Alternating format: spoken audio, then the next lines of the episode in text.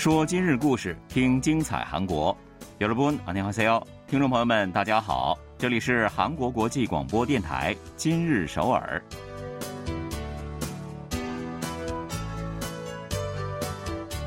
聚焦今日首尔，体会当下韩国。让我们带您走遍韩国的每个角落。让我们把最真实的韩国送到您的耳边。各位听众，大家好，我是主持人朴龙军。 听众朋友们好，我是主持人易贤，很高兴与您相会在今日首尔。嗯，这个中秋小长假结束了哈，节 日综合征呢，可能就会接踵而来了，尤其是那些在假期里啊回乡探亲的朋友。我觉得此时此刻呢，可肯定是觉得格外的疲惫吧。是啊，这次还包括周末嘛，所以呢感觉短了一些。嗯，不过呢，也有一部分人啊感觉还好，因为今年中秋，老家的父母们来了个逆向探亲，来首尔过节了。嗯，是什么居然让老人家们愿意上京了呢？啊，这不是别的，正是青瓦台。对我一个朋友啊，在节前呢就接到了婆婆的电话，说呢。今年打算到首尔过节，顺便到青瓦台游览一番。是的，那今年的中秋节呢，是青瓦台开放以后迎来的第一个大的节日了。其实呢，之前啊，住在地方的很多的父母们也都想去青瓦台看一看，但是呢，担心给上班的子女们添麻烦。所以呢，就一推再推。是啊，但是呢，今年中秋节呢有四天连休啊，时间上比较宽裕，于是呢，他们便纷纷逆向探亲来到了首尔。嗯，据文化遗产厅青瓦台国民开放推进团透露啊，青瓦台自开放以来，一天访问青瓦台的人数呢最多是三万六千多人，而今年中秋节的第二天，预约者。就达到了三万九千多人。是的，这里呢应该就有很多专程来参观青瓦台的。我们刚提到的这些老人家们啊，对呀。那么实际上啊，青瓦台已经成了最近首尔最有代表性的尽孝景点了。那么如果你路过青瓦台附近啊，就可以看到停在那里的观光大巴，有一半以上都是载着地方的老人家们前来的大巴。没错，那相信呢，这些专程来参观青瓦台的老人家们圆了心愿啊。今年的中秋节也一定过得是格外的圆满啊！嗯，好的，接下来呢，让我们一起来了解一下今天的今日首尔有哪些内容要跟您分享呢？绿色雨伞儿童财团釜山综合福利馆运营儿童餐厅，每周为弱势阶层的儿童们免费提供一餐，饱了他们的胃，温暖了他们的心。是到生活现场探访民生，还是居家思考政局？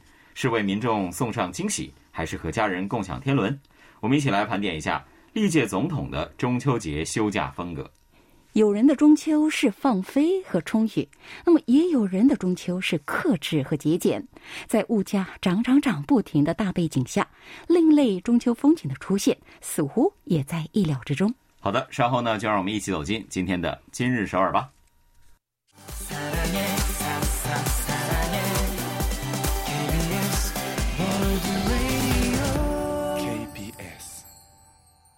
这里是韩国国际广播电台，您正在收听的是《今日首尔》。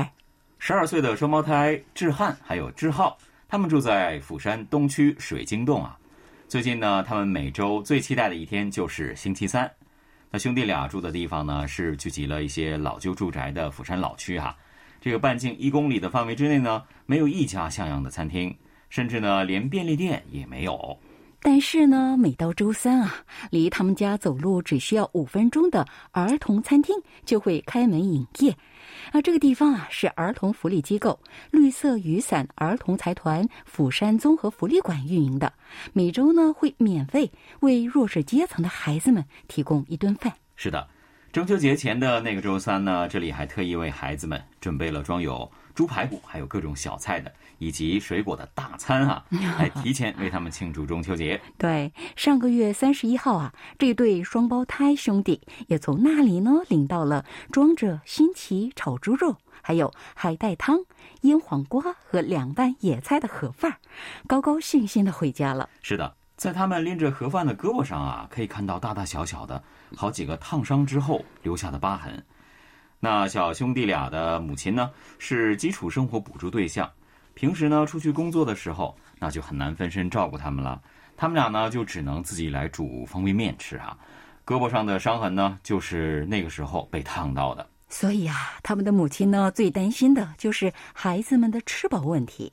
在他们家附近几乎啊没有像样的餐厅，而且啊，最近物价上涨，对于像他们这样的单亲家庭来说，到一般的餐厅解决一日三餐是很不现实的。对，如果他们俩自己在家里做饭的话，我觉得也挺危险的嘛。是啊，要开火啊。那对于两兄弟来说呢，到离家四百米处的便利店去买些快餐食品来吃的话。这是一种奢侈啊，因此呢，儿童餐厅每周提供免费盒饭的那一天，这就成了他们改善伙食的日子了。嗯，儿童餐厅呢是绿色雨伞儿童财团为像这对兄弟一样吃不好饭的孩子们进行的一项福利实验。每周呢会给多子女家庭、单亲家庭还有双薪家庭等很难照顾到孩子们饮食的家庭提供一餐家常饭。是的，这种餐厅呢，从二零一九年开始就在釜山东区的四处运营了。那为什么会选择这个区呢？这是因为呢，这里的弱势群体家庭是比较多的哈。因为预算有限，做不到每天都能够提供这样的福利。所以呢，他们就尽量的让孩子们每一周都能吃上一顿像样的饭菜。嗯，实际上呢，全国各地方自治团体啊，都在为领取基础生活补助金的家庭里的孩子们发放一种儿童供餐卡，为他们提供一餐六千元到九千韩元的补助。那根据了解，目前有三十万儿童在享受这个补助哈。不过呢，随着这段时间物价直线上涨啊。像刚刚我们提到那对双胞胎的兄弟一样啊，拿着这种卡到普通餐厅就餐，其实也并不容易了。对呀，所以呢，在便利店里凑合一顿的孩子也是越来越多了。对，据统计，今年上半年全国儿童供餐卡共使用了六百一十三万多次，其中呢，约百分之四十二，就是有二百五十七万多次呢，都是在便利店使用的。一位社会福利师也介绍说，这是因为呢，从孩子们的立场来看的话。在便利店用公餐卡呢，这是不用担心被朋友们轻视 啊，又或者是被其他顾客呃使眼色，而且呢，便利店的食物也是相对便宜一点的。对，而且也很方便嘛。嗯。但是呢，话说回来啊，便利店的食品毕竟呢，在营养方面还是有很多不足。总是吃便利店食品的话，很让人担心啊。毕竟他们都正在长身体嘛。是的。那儿童餐厅呢，就在尝试解决这个问题。十一岁的小秀斌和六岁的弟弟呢，他们也是住在水晶洞。他们是从两年前开始，每周都会去儿童餐厅的。他们家也是单亲家庭啊，他的母亲呢要一个人照顾生病的母亲，养育两个孩子，常常顾全不到孩子们的餐餐。他说，孩子吃了太多方便面、汉堡等方便食品啊，虽然很担心，却也无能为力呀。现在他们每周至少能吃一顿健康的饭菜，所以非常感谢。嗯，釜山综合社会福利馆馆长赵允英表示说呢。越是弱势群体，孩子们的父母呢，就越是不得不埋头于生计哈，这也就越容易出现养育死角了。那我们也希望通过这些努力，至少能够让孩子们不要因为吃不上饭而苦恼。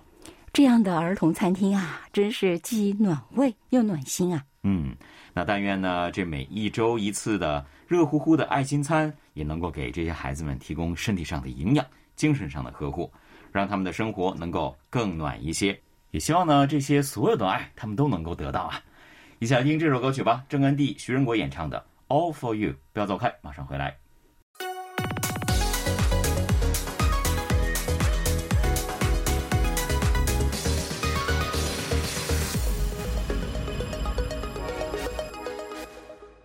欢迎回来，这里仍然是韩国国际广播电台今日首尔。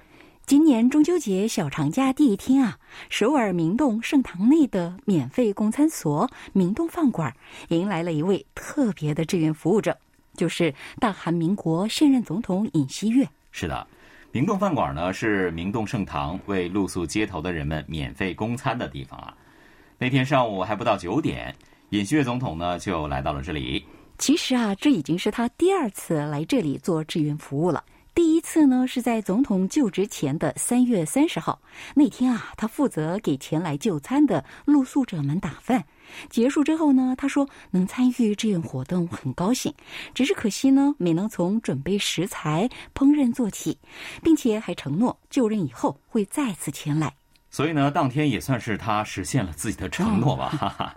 那尹锡悦总统呢，在料理方面也是颇有心得，这已经是全体国民都已经知道的事实了嘛。对。那这一天，他穿好了围裙，从剥洋葱皮、切大葱到猪肉炒新奇，然后呢，最后煮出一大锅的新奇汤，全部都是亲力亲为的。嗯，他说了，别的不知道，做新奇汤啊，自己是最有信心的，也是他最拿手的菜之一吧。那么据说呢，当时他还给负责这个公餐所的神父传授了不少秘诀，比如盐度要多少合适，新奇要煮多久才好吃等等。总之呢，这一天来公餐所吃饭的人们啊，不仅是有见到总统的惊喜，还是很有口福的。是的，他们的这个中秋啊，应该是很难忘的吧？结束了免费公餐所的志愿活动之后呢，尹锡悦总统紧接着去了首尔一个传统市场——通人市场，为那里的商人们和前来采购的市民们送上了节日的问候。是的。这午饭呢也是非常接地气儿的啊，在一家小面馆和一些商户们一起吃的。那下午呢，尹锡悦总统又前往了英国驻韩大使馆，来哀悼当地时间八号去世的。英国女王伊丽莎白二世，所以啊，虽然是中秋节连休啊，但休假的第一天，尹锡悦总统就有三个正式日程，与连休前没有太大的不同。实际上啊，中秋节连休对历届总统来说，一直都是一段非常特别的时间。没错，他们的中秋假期呢，或者是去民生现场探访民情，又或者是在官邸静心充电，构想今后的政局等等。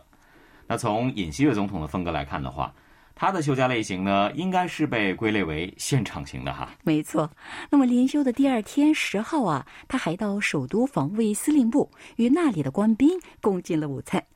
那么除了现任总统尹锡悦以外，韩国的历届总统们都是怎样度过中秋节的呢？前总统文在寅就任后的第一个中秋呢，可以说是给国民们留下了非常深刻的印象哈。首先呢，他是在社交网络上。公开的中秋问候当中提到了，希望今年中秋节女性和男性们都能够欢度佳节，这是释放了强调性别平等的信号啊。对，第二天呢，则访问了京畿道的交通信息中心啊，还在交通广播直播的时候客串嘉宾，而玩起了当时的一个梗啊，说突然听到总统的声音，是不是很惊吓？我想呢，对那一天开车一边收听交通广播的民众来说呢。肯定不是惊吓，而是一个大大的惊喜。是啊，那么前总统朴槿惠在中秋节休假的时候，大多选择休息充电，集中精力思索政局。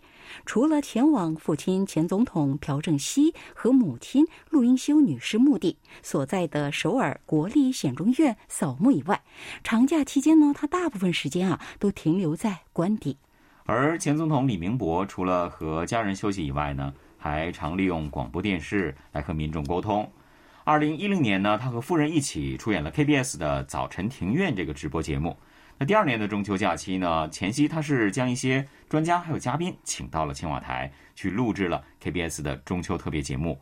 和总统对话。嗯，虽然历届总统的中秋休假风格呢各不相同，各有千秋啊，但是与民众进行沟通的目的是一致的。没错，那其实作为一国最高的领导人啊，总统呢，即使是在假期，也没有办法真正的休息嘛。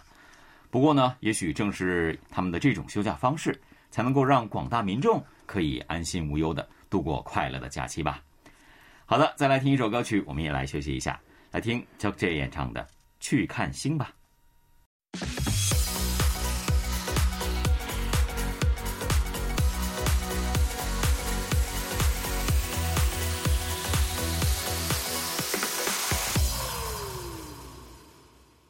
这里仍然是韩国国际广播电台，一起来看看今天的最后一条消息吧。好的，家住首尔道峰区的上班族李某呢，今年中秋是没有回到老家釜山啊，而是独自过了一个中秋节。最近公司经营困难，过节福利呢也是比往年少了很多。嗯，再加上他买的股票也大幅的缩水啊。他如果回家的话呢，光是交通费就得十万韩元左右了。还有节日礼品什么的，一定花不少钱的。对呀、所以啊，他对父母呢谎称要加班，就留在了首尔。嗯，虽然以往每年呢都会有这样的情况出现，但是今年找各种借口没有回老家的上班族好像格外的多。是希望他们的父母没有听我们的节目哈。那因为今年物价涨得真的是太厉害了哈。嗯，从今年六月份开始呢，消费者物价上涨幅度呢一直保持在百分之五到六，物价越来越高，收入却原地踏步，甚至减少了。这就使得越来越多的人不得不开始勒紧裤腰带过日子了。是啊，由于暴涨的物价，不仅是上班族，那些没有收入、有准备就业的人员也纷纷放弃了返乡啊。二十五岁的崔某正在找工作，今年中秋小长假期间呢，他在一家餐厅打了一份短工。是的，因为下半年公开招聘就要开始了嘛，所以呢，他想在那之前自己来赚一些准备就业所需的资金，剩下的时间呢就可以用来学习了。其实现在首尔的房子呢也是他的父母帮他付的押金嘛，所以呢他就再不想向父母伸手了。好孩子啊，嗯，他说了，自己周围啊，准备就业的朋友们也大多都放弃了回老家。一家就业网站节前呢，以一千五百多名成年男女为对象，进行了中秋返乡与否的调查。结果呢，有五百八十五人回答没有回故乡的计划。哦，这个占到了大概四成啊。那至于不计划回故乡的理由呢，回答最多的就是因为工作，又或者是打工，连休期间不能休息。说到打工还有兼职，我看到呢有报道介绍说，出现了专门选择中秋节期间打工的打工族，因为连休期间他们能够拿到更高的报酬。对，这也算是近些年啊出现的一道特殊的节日风景吧。对，除了上班族和待业青年们，主妇们这个中秋啊也过得挺苦恼啊的。是根据韩国农水产食品流通公社上个月三十一号发布的调查结果，今年中秋祭祀的费用呢，平均是三十一万七千一百四十二韩元，这个呢要和一年前相比增加了百分之六点五啊。而临近中秋节呢，各种节日所需的水果价格更是大幅上涨，光是苹果呢就涨了百分之十七。住在水源的主妇李贤淑说，今年摆茶礼桌比去年呢多花了十万韩元，因为水果太贵了。往年呢买苹果都是按箱买的，今年只能论个买。对，今年过节买了三串葡萄，四万五韩元，哇，真的是太贵了。而另一些精打细算的高手们呢，则是玩起了节日理财。虽然说最近几年节日前后在二手网站上出售金枪鱼罐头礼品套装的这样的帖子就会增加，但是今年呢，必须说这样的交易格外的红火。对呀、节后的二手交易平台上呢，不断出现了出售刚刚收到的中秋礼品套装。包装完好，公司发的洗发水、沐浴露套装低价出售等等的帖子，很多人呢把节日期间从公司或熟人那里收到的不需要的礼物放到网上变现啊。是的，而且呢，种类也是多种多样的，价格呢主要是在三万到十万韩元左右，比网上最低价便宜百分之四十到五十。那经常进行二手交易的上班族张某就说，自己在网上出售收到的各种礼盒，到目前为止呢，他已经兑现了十五万韩元了。相反的呢，那些有需要的人们呢，就趁这个时候去淘一些平时打算买的东西，也能省一笔钱啊。对，所以呢，这个中秋节啊，有人带着满满的思念回到故乡，享受花好月圆；也有人是放弃团圆的机会，各种打拼。不过呢，不管是怎么度过这个中秋节的，相信呢，我们看到的都是同一个圆满的月亮啊。好的，今天的今日首尔呢，又到了结束的时候了，感谢各位的收听。节目最后呢，再送给您一首歌曲，程史静演唱的《致你》。在此，我和龙君也要跟大家说再见了。嗯， 여러분，안녕히계세요。 안녕히계세요。